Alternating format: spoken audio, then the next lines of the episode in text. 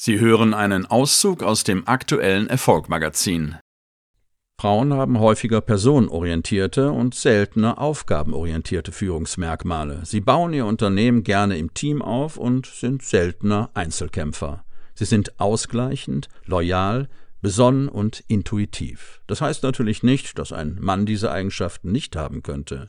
Wie gesagt, hier gleichen sich die Geschlechter mittlerweile an.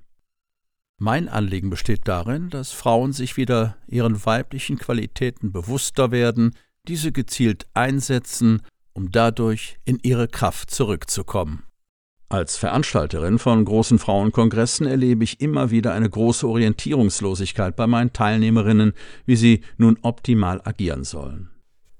Entscheiden Sie sich primär für den maskulinen Weg und gehen vielleicht über Ihre Leistungsgrenze, um erfolgreicher zu werden, oder gehen Sie den femininen Weg und hören Sie auf Ihre Intuition, also Ihren Bauchverstand, und gehen vielleicht eher in die Stille, um Lösung zu finden.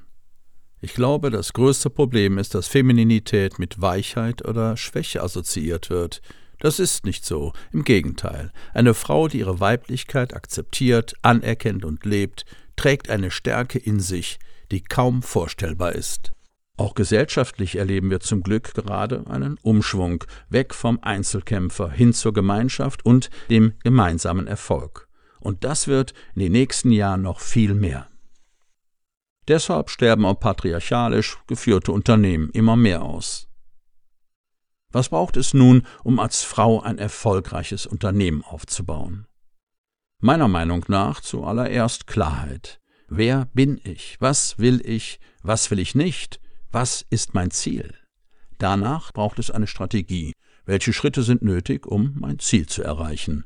Wichtig bei der Strategie ist, dass diese keine reine Kopfstrategie ist, sondern dass sich Zeit genommen wird, auf den Bauchverstand und die eigene Intuition zu hören. Das Magazin als Audioversion jetzt auf Erfolg-magazin.de